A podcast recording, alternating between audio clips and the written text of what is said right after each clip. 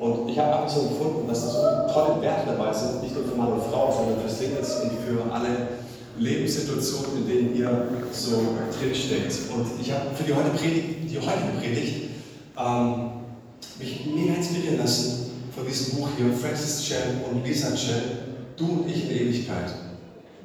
Ich finde, es toppt alle Ehebücher und Beziehungsbücher, weil es kein typisches Beziehungsbuch ist. Und ich habe einige Gedanken rausgenommen. Ich kann dir versprechen, es wird nicht ganz einfach für dich, ganz besonders als wenn du verheiratet bist. Aber mich würde es wirklich freuen, wenn du, wenn du danach sagst, hey, dieses Buch will ich unbedingt. Oder vielleicht sagst du, dieses Buch lasse ich auf jeden Fall liegen. Das werde ich niemals anrühren. Okay? Es ist herausfordernd. Du und ich, wir beide gemeinsam, wie können wir dem Bösen widerstehen? Und wir sehen ganz kurz am Anfang noch einen kleinen Clip.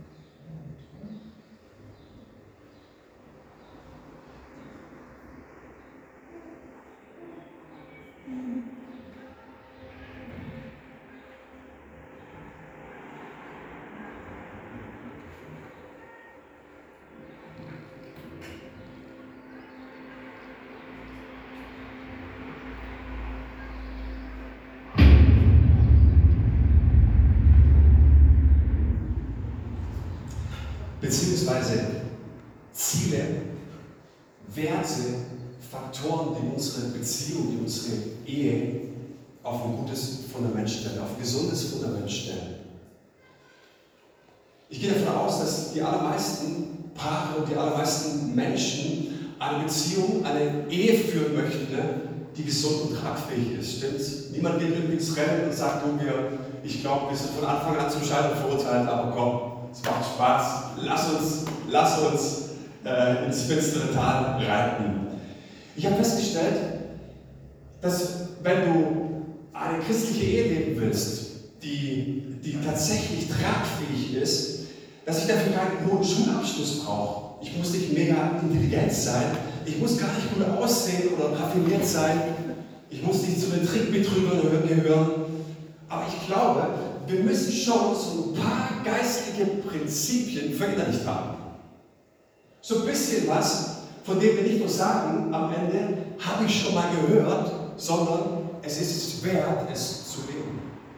Es ist es wert, heute Vormittag hier rauszugehen und zu sagen, wir fangen heute an, jetzt sofort diese Werte zu leben.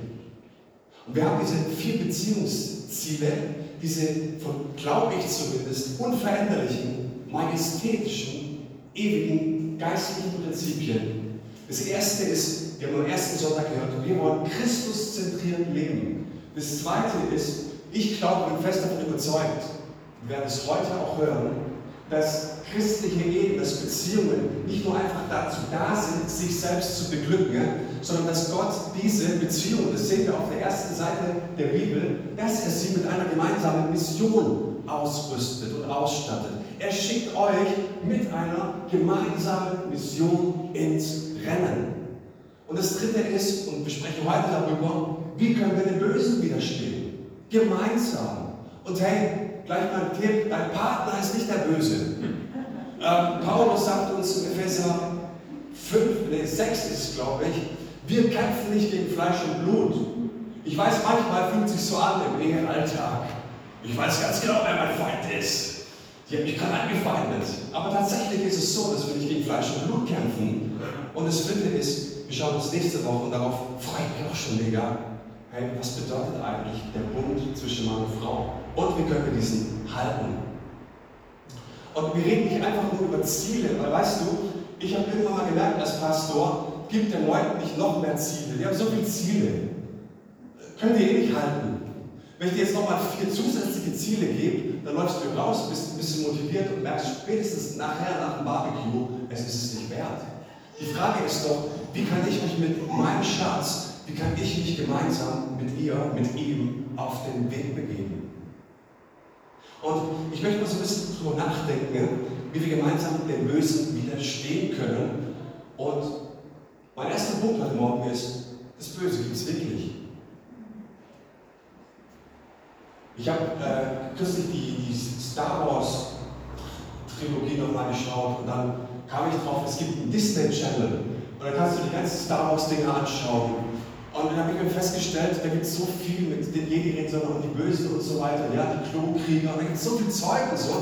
Und ich muss dir sagen, das Böse gibt es nicht nur auf Disney Channel, sondern in unserem alltäglichen Leben, in unseren Beziehungen.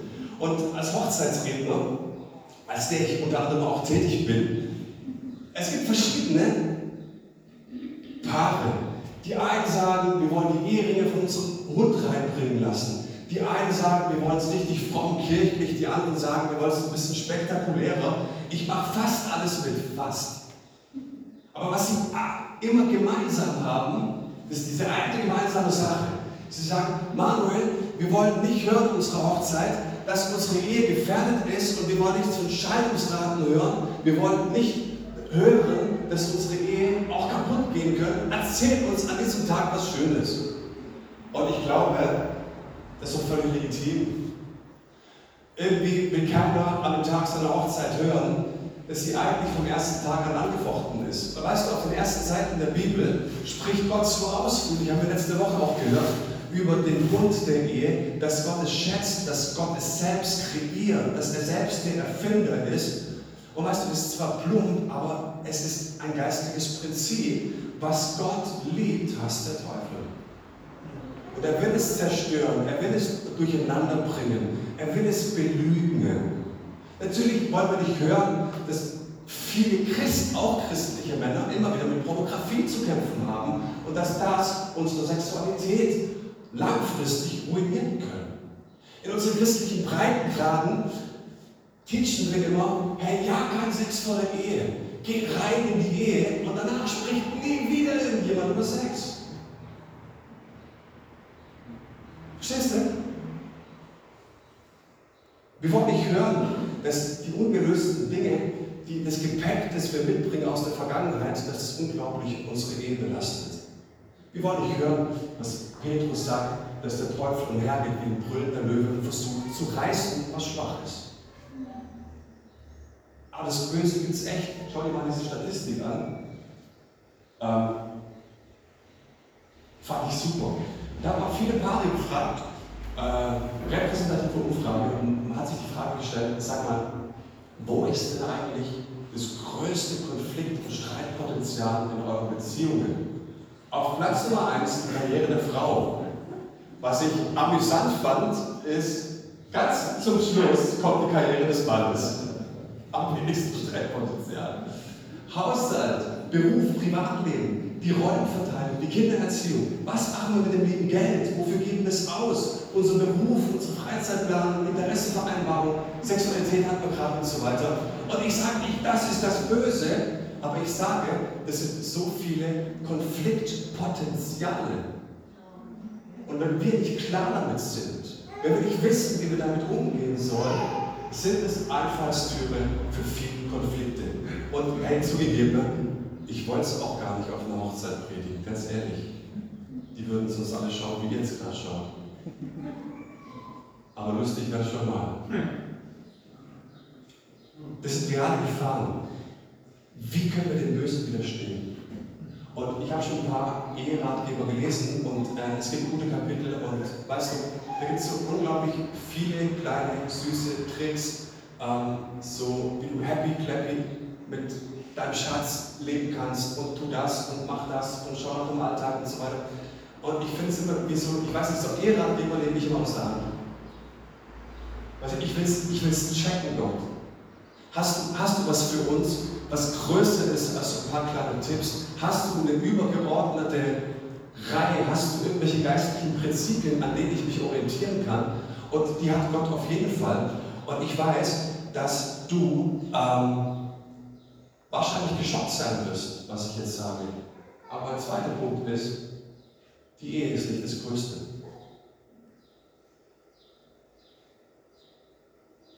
Es gibt eine schöne Geschichte, die habe ich mal erzählt. als ich auswärts gepredigt habe. Und nach der Geschichte, sie ist sehr provokant, ich erzähle sie auch gleich, ähm, nach der Geschichte kam jemand auf mich zu und hat mir gesagt, pass mal auf, ich lade dich und deine Familie in unser Strandhaus zwei Wochen nach Spanien ein. Nach der Geschichte. Willst du sie hören? John Piper hat sie erzählt in, in seiner Predigt. Ich fand sie so toll. Irgendwann mal, glaube ich, in den 80er oder frühen 90er Jahren.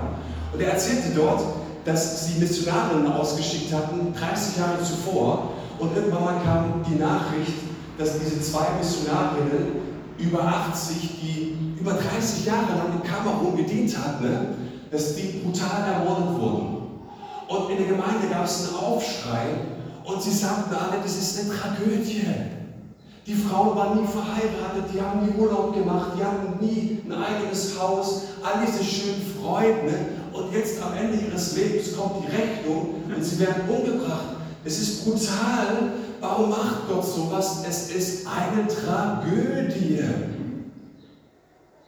Und dann sagt John Piper, da bin ich vor die Gemeinde getreten und habe gesagt, es ist wirklich eine Tragödie wenn du dein ganzes Leben, alles, was du hast, auf diese Karte setzt, dass der Herr aller Herren, dass der König aller Könige, der sich für sich selbst hingegeben hat, der sein Leben gelassen hat, dass wir ihn bekannt machen wollen mit allem, was wir sind. Ist das eine Tragödie? Die war geschaut, wie jetzt schauen. Ich zeige euch eine Tragödie und dann hat er einen Zeitungsartikel vorgelesen. Es war in der Zeitung ein Artikel von einem Ehepaar, von John und Sally. Sie 51, er 59 Jahre, haben geerbt, aber richtig. So viel, dass sie nie mehr arbeiten mussten. Was haben sie gemacht? Sie haben das Strandhaus, das sie geerbt haben, an der kalifornischen Küste restauriert. Wahnsinn. Jeden Tag schlafen bis in die Pumpen. Nachts mit Freunden Wein trinken, genießen, ne? das schönste Leben genießen. Wir haben ein Boot, eine Yacht direkt vorm Haus. Und wenn wir nicht Muscheln sammeln, dann spielen wir Volleyball oder sonst irgendwie etwas. Und als er fertig war, sagte er, das ist eine Tragödie. Das ist die Tragödie. Dass du dein Leben für irgendwas hingibst, was Gott sich niemals ausgedacht hat. Amen. Eine glaubt. Lass uns mal in den zweiten Korintherbrief gehen. Und in diesem zweiten Korintherbrief, das sind keine typischen Beziehungszeilen. Aber weil Paulus ein Kollektiv aufruft oder ein Kollektiv anspricht, bin ich davon überzeugt, dass er auch Paare meint. Ich glaube, die haben Power. Und er sagt uns hier im fünften Kapitel, daher haben wir auch nur ein Ziel, so zu leben, dass er Freude an uns hat. Ganz gleich, ob wir schon bei ihm zu Hause oder noch hier in der Fremde sind.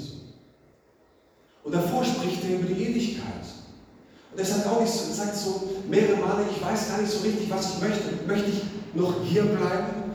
Aber mich sehnt es auch nach der Ewigkeit. Also lasst uns mal die Ewigkeitsperspektive einnehmen. Und lasst uns mal vom Ende her fragen, haben wir Gott, meine Frau und ich, mit unserem Leben dir Freude bereitet? Hat es dir Spaß gemacht, Gott, als du auf unser Leben geschaut hast. Und wir bekommen hier so einen Vorgeschmack von einem weiteren geistlichen Prinzip für Beziehungen. Wir gestalten unsere Beziehungen zur Freude eines Dritten. Selbstverständlich gibt uns Gott Intimität, Beziehungen, viele Abendessen, viele Strandspaziergänge, viele Sonnenuntergänge, viele Urlaubsreisen. Ne? Das hat er doch alles gegeben zu unserer Freude. Und ich habe gelernt, dass Gott kein Spaßverderber ist. Aber was ich auch gelernt habe, ist, dass das nicht das letzte Ziel ist. Die Ehe ist nicht alles. Da ist jemand, den wir erfreuen wollen. Wir wollen uns fragen, wenn wir morgens aufstehen, Gott, wie können wir durch unser Miteinander, wie wir unsere Familie planen, wie wir unsere Beziehung gestalten, wie können wir dir eine Freude sein? Und weißt du, manche Eheprobleme, bin ich fest von überzeugt, sind in Wirklichkeit gar keine Eheprobleme, sondern sie sind Probleme mit Gott. Wir vertrauen ihm nicht. Wenn wir zu seiner Freude leben sollen, dann ist er doch ein Spaßverderber, stimmt's? Paulus kennt die Gegenargumente. Und er sagt in weiteren Versen, jetzt müsst ihr hart bleiben. Weil das habe ich meiner Frau auch gefragt. Christi, sag mal ganz ehrlich, die letzte Woche, der letzte Monat, haben wir wirklich so gelebt, dass wir Jesus Freude gemacht haben. Und ich war dabei erwischt worden, wie ich dachte, oh Mann, ich, ich habe die Woche so viel darüber nachgedacht, wann wir endlich den Boden unsere Terrasse legen. Wir brauchen neuen Boden, es ist gut darüber nachzudenken. Wir haben so viele in den letzten Wochen darüber gesprochen, oh, hoffentlich klappt unser Dänemark-Urlaub dieses Jahr. Bitte, Delta-Variante, in Jesu Namen verschont Dänemark. Wir wollen unbedingt in den Urlaub. Und dann weißt du, dass du tagtäglich so viele Dinge denkst, dich mit so viel beschäftigst, mit so vielen Dingen in dein Herz lässt, dass du davon richtig Angst bekommst. Im nächsten Vers sagt uns Paulus, denn wir alle müssen einmal vor dem Richterstuhl vor Christus erscheinen, wo alles offengelegt wird. Und dann wird jeder den Lohn für das erhalten, was er während seines Lebens in diesem Körper getan hat. Ob es nun gut war oder böse.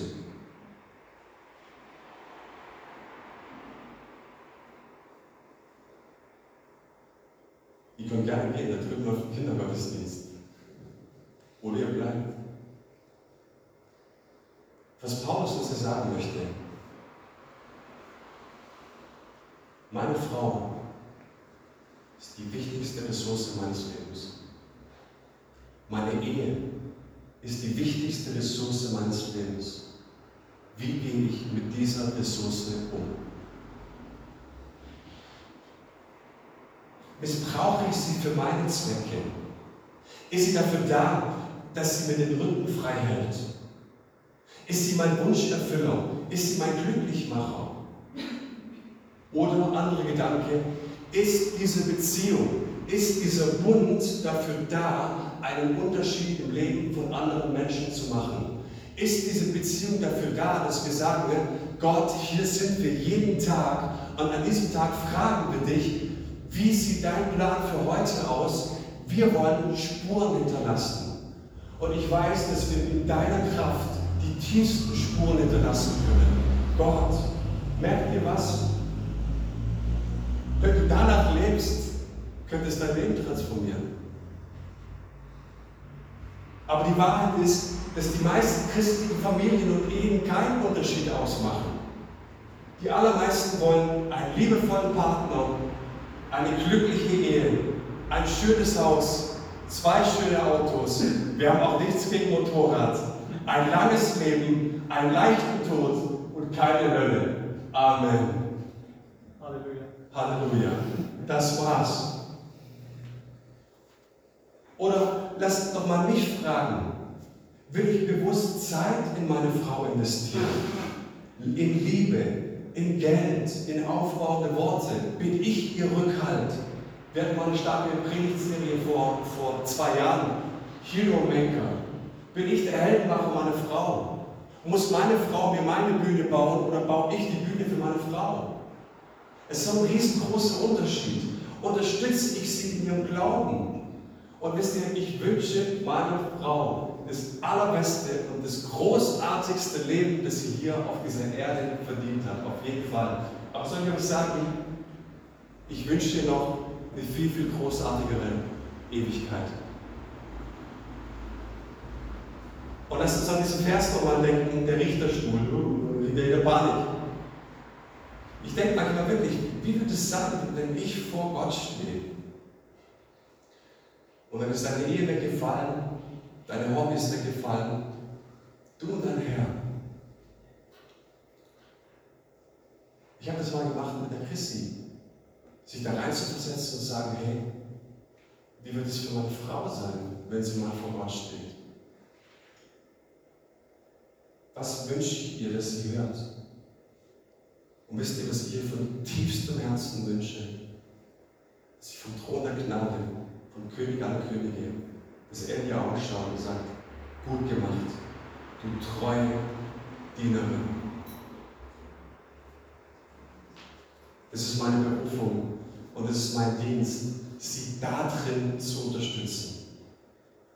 Und ich bin davon überzeugt, in einer wirklich gesunden Beziehung befähigen wir uns gegenseitig mehr zu erreichen, als wir alleine hätten schaffen können.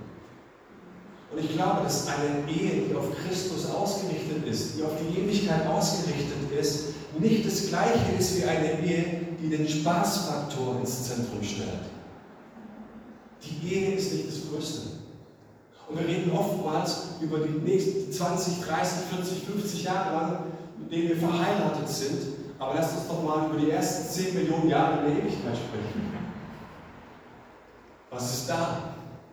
Jesus sagt uns, es wird keine Ehe mehr geben. Ich habe damit überhaupt kein Problem, weil ich sicher bin, dass ich meine Frau noch mehr lieben werde.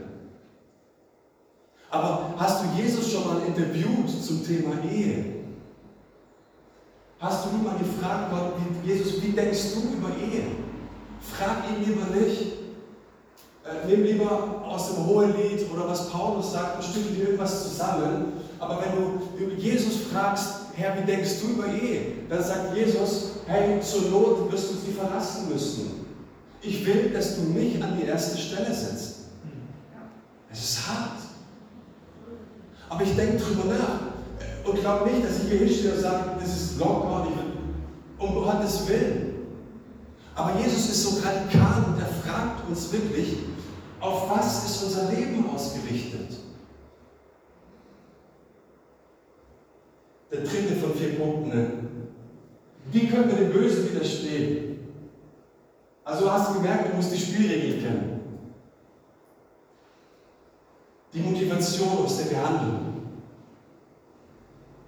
Unsere Motivation ist die Quelle von all dem, was wir tun. Und sie gibt uns Grund und Anlass, etwas zu tun. In diesem Wort steckt auch das Wort Motiv. Was sind unsere Motive? Was ist der Beweggrund und der Anlass? Und Paulus sagt uns weiter, bei allem ist das, was uns antreibt, die Liebe von Christus.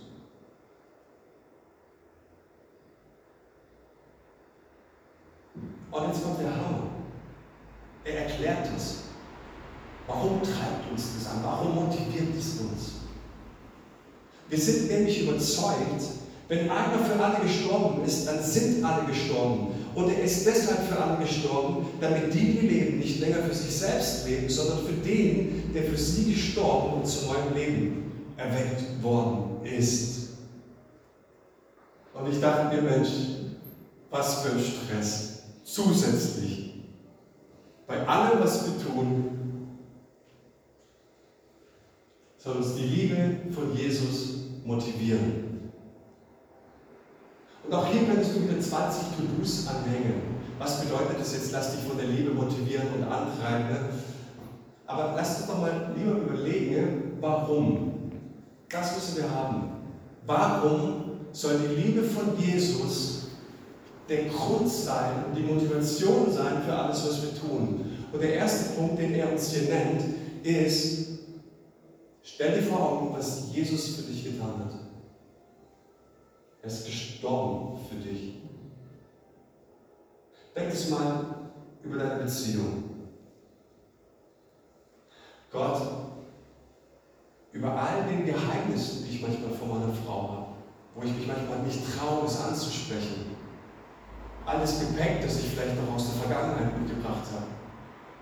All die Fehler, all die Baustellen, über die wir vielleicht mittlerweile nicht mehr reden, weil es einfach zu hart geworden ist. Die vielen Dinge, wo mich meine Frau verletzt hat. Die Dinge, wobei ich meine Frau verletzt habe. Die wir irgendwie immer wieder unter den Teppich gekehrt haben. Gott, all das, was du getragen am Kreuz, Und die Antwort ist ja. Du hast uns alle unsere Lasten und Sünden vergeben für unsere Beziehung? Ja. Das ist der Punkt. Aber wenn wir hier stehen bleiben, dann leben wir ein Leben wie John Sally. Weil er noch was viel, viel Wichtigeres sagt. Er sagt, Jesus hat uns durch sein Sterben losgebunden von all unseren falschen Motiven und Zielen, damit wir nur nicht für uns leben, sondern damit wir für ihn leben. Und fortan gilt, es liegt nicht an Christus, was er für uns getan hat oder tun könnte, sondern es liegt daran, wie wir uns entscheiden und positionieren. Du hast uns losgebunden. Ich dachte da an Jesaja, wenn ich das über meine Ehe ausbete. Jesaja 9,3. Denn das Joch, das auf ihr lastet, und der Stab auf ihren Schultern, den Stock dessen, der sie treibt, hast du zerschmettert, wie am Tag Midians. Gott bindet uns los von unseren selbstsüchtigen Motiven und befähigt uns, eine Ehe, eine Beziehung, aber auch als Single, ihn zu leben und ihn zu ehren. Wir leben nicht uns selbst, wir leben für Christus. Und ich finde es so cool, weil du sagst, Gott, das alles hast du getan, damit meine Frau und ich, wir zwei, dir gemeinsam folgen können. Damit wir jeden Morgen auf die Knie gehen und beten und fragen, Gott, was ist dein Wille? Meine Frau, die ich so sehr liebe, die ist tatsächlich auch eine Jüngerin, die dich liebt, die mich im Glauben auch ermutigt. Gott, wow,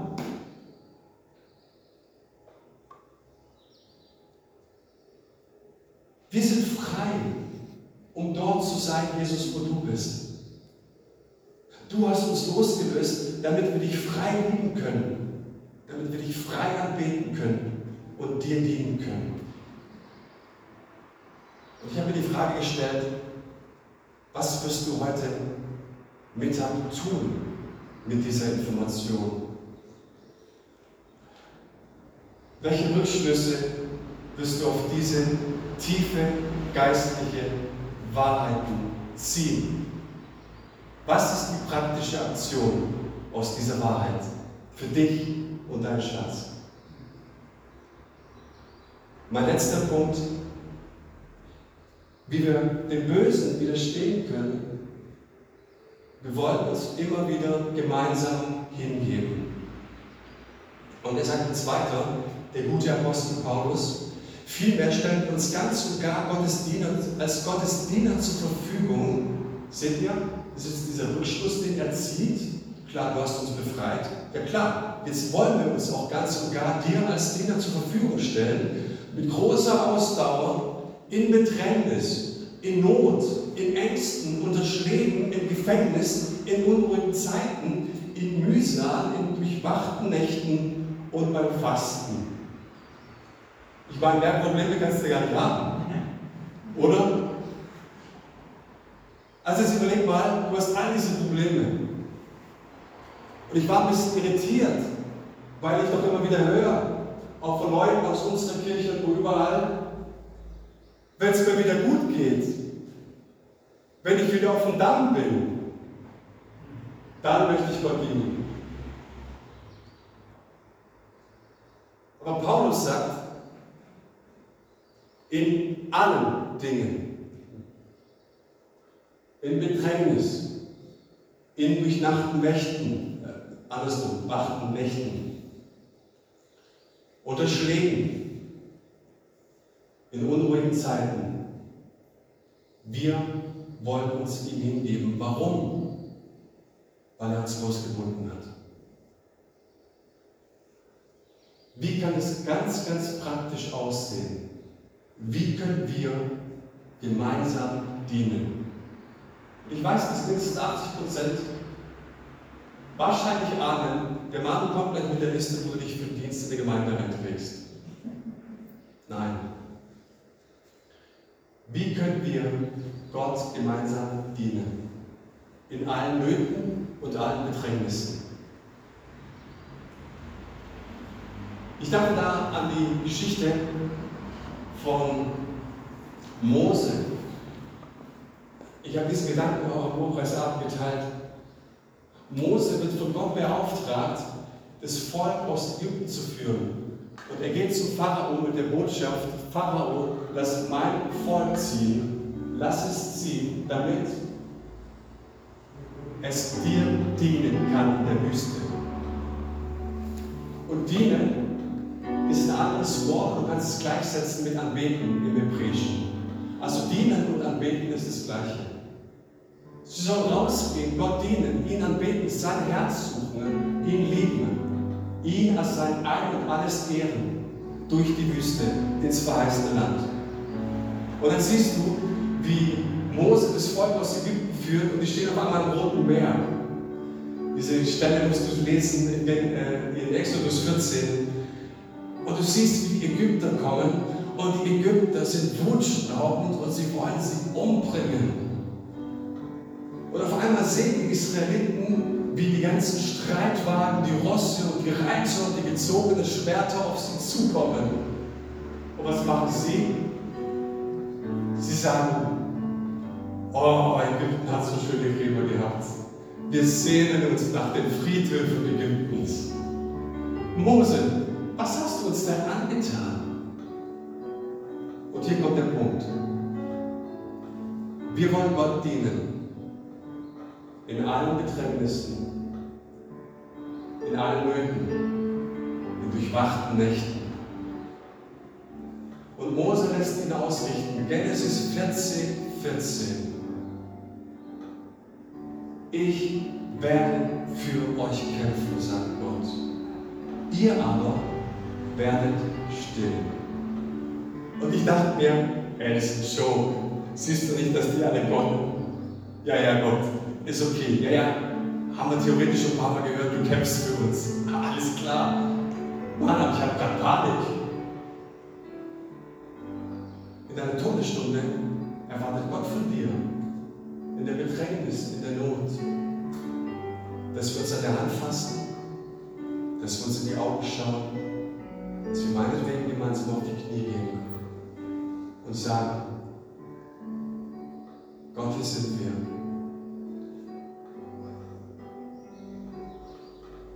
Unser Leben gehört dir. Alles gehört dir.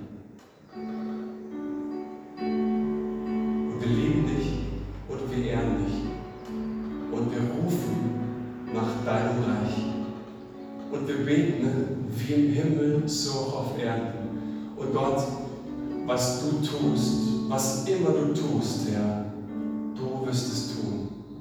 Und was immer du denkst, wir wollen es auch denken. Und was immer der Himmel in Bewegung setzen will, er soll es zuerst in unseren Herzen tun, weil wir losgelöst wurden aus Ägypten.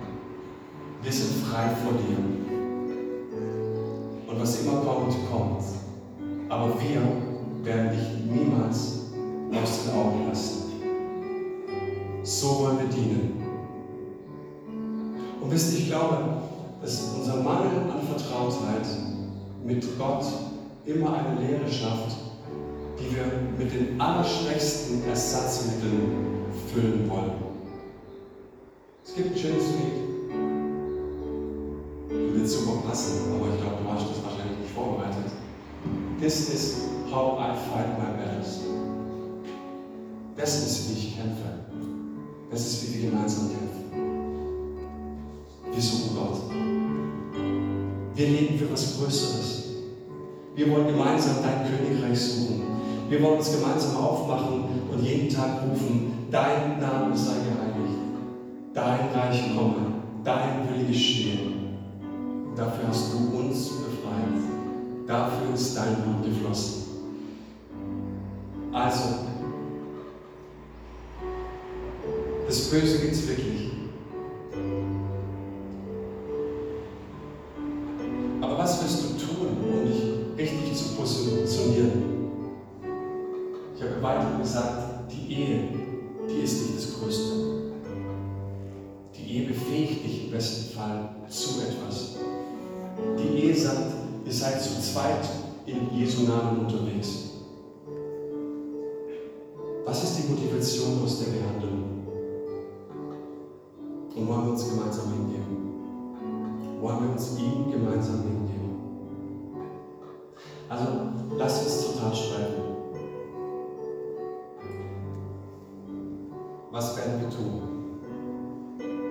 Was werdet ihr zu zweit gemeinsam tun nach diesem Gottesdienst? Welche Entscheidungen werdet ihr treffen? Über welche Themen werdet ihr reden nach dem Gottesdienst? Ähm, ich empfehle zur Vertiefung dieses Buch. Vielleicht geht ihr auf was weiß ich, wo du deine Bücher bestellst und ihr klickt einmal und ihr sagt, wir wollen 16 Euro in unsere Ehe investieren oder 14, keine Ahnung. Wenn du nur 14 hast, dann zwei gebe ich dir. Aber was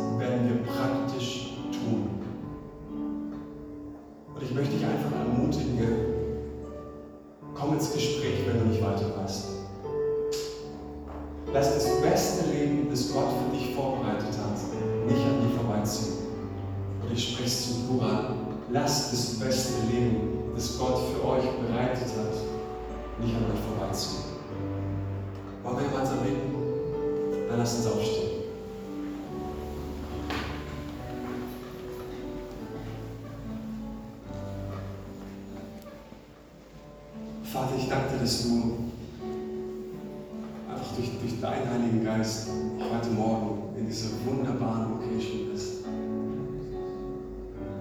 Und ich danke dir, dass dein Wort so viel Kraft